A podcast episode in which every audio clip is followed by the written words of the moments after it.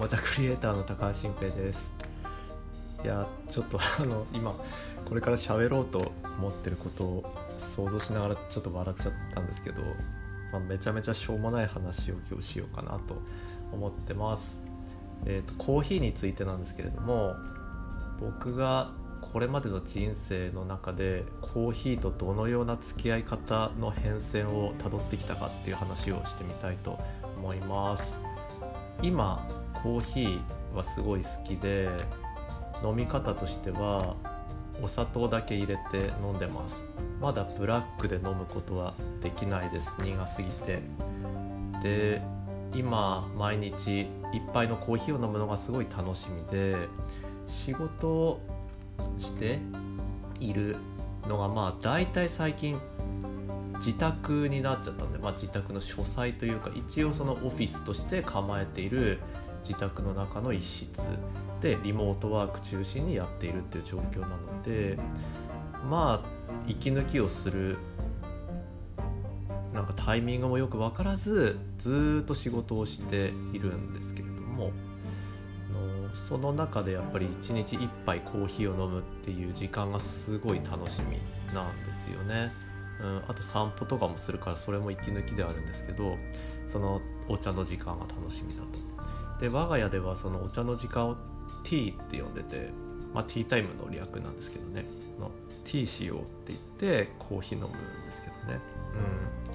うん、であのまず今コーヒーがこうめっちゃ好きになるまでどうやってそうなったかって話なんですけどそもそも別にコーヒーは全然好きじゃなかったんですよ。うんと大学の時に大学の研究室でお茶の時間っていうのがあって必ず秘書の方がおやつを用意してくれててみんなでの団らんのテーブルのとこに集まってきてコーヒーを飲むって時間があったんです。でその時に僕はコーヒーにめっちゃ牛乳入れてで砂糖ももちろん入れて、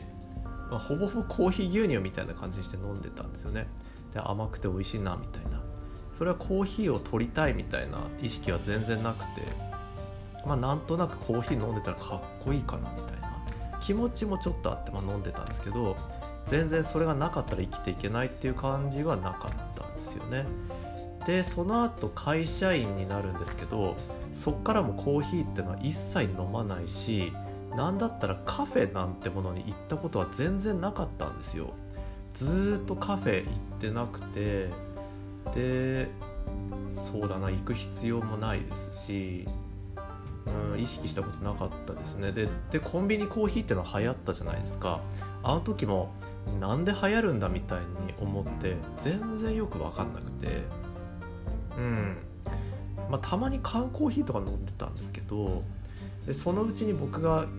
体質的に牛乳が飲めなくなってしまって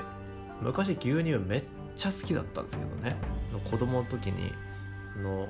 僕給食全然食べれなくてむしろ残す方が多い感じだったんですけど牛乳だけはの誰かが休んでたらじゃんけんしてでももらいたいみたいな感じで牛乳飲んでたんですけど大学時代も2日で1パックぐらい飲んでたんですけどね。大人になってからある時にその消化できなくなったというか必ずお腹壊すようになっちゃったんですよ。すぐに。すぐにとんでもなくお腹壊して乳製品のまあヨーグルトとか食べれるんですけどまあダメなものが多いと。でそうなった時にもますますコーヒーを飲む理由がなくなったんですよ。もちろんそれまでコーヒー飲むとしたら入れてたあのコーヒーフレッシュみたいなねあの白いミルクみたいなやつもお腹にすぐ来ちゃうから入れなくなったしもう何だったら飲まなくなっちゃってでそんなこんなしてるうちに独立起業することになったんですよね。そしたらオフィスってものがないですからまああのコワーキングスペースを借りてそこで仕事するんですけどずっとそこにいるわけでもなくいろんな会社を転々としてでその間には空き時間とかもあったりするのでもうカフェに入らないと時間を潰せなくなったわけですね。でそこで僕が最初どうしてたかというと、まあ、スターバックスを狙ってお店に入ってミネラルウォーター頼んでたんですよ。のコーヒー飲めないから。でミネラルウォーターとまあなんか食べるとしたらのそのシュガードーナツみたいなのとかまあいろいろ。食べて水飲むみたいな ことをしてたんです。で同時にそのアイスティーも好きになってでスタバでアイスティー飲もうとしたらそのスタバのアイスティーが僕個人的には口に合わなくてですね。なんかちょっと普通のあの紅茶じゃなくて僕午後の紅茶ぐらいの普通のが良かったんですよ。でちょっとなんかおしゃれな感じだったんで違うって言って結局水になったんですけど。でそのうちに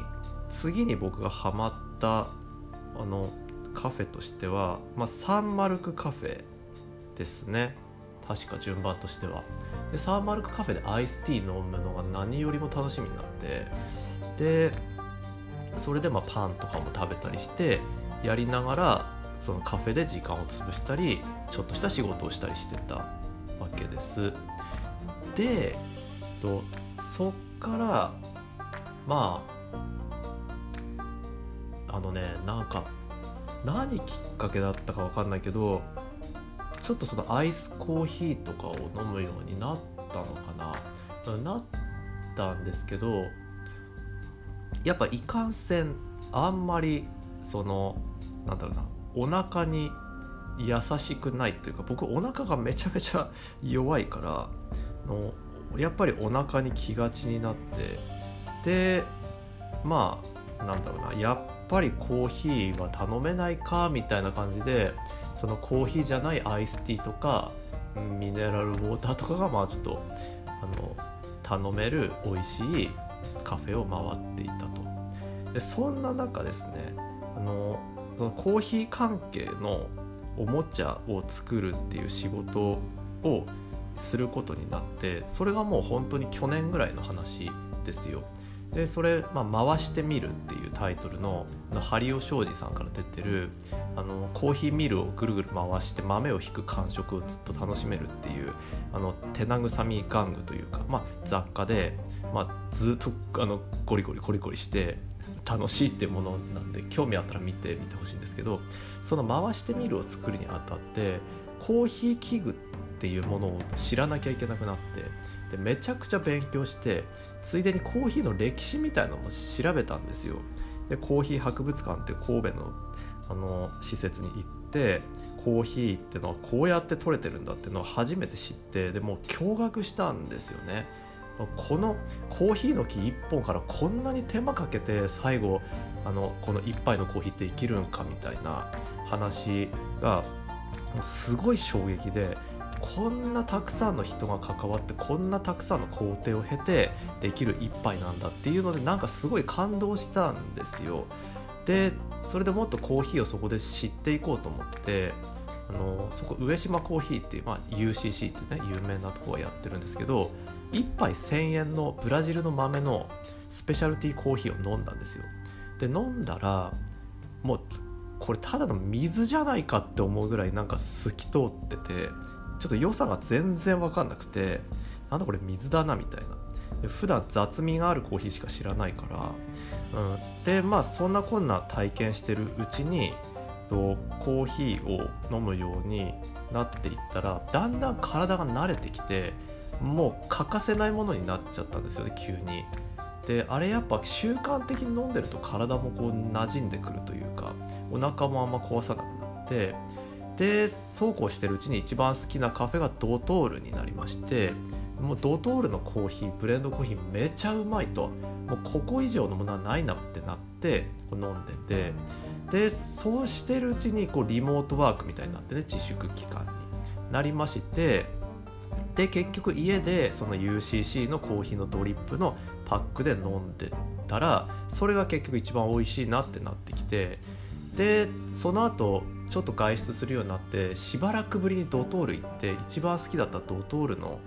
のブレンドコーヒー飲んだら全然口に合わなくなっててあやっぱこれ慣れなんだみたいな豆って慣れだなみたいに思ってで今もう家で UCC のドリップパックのコーヒー飲んでるっていう変遷ですね。でまあもう 本当になんかちょっと思い出しながらめちゃくちゃ喋ってしかもなんだこんな話はみたいになってるんですけど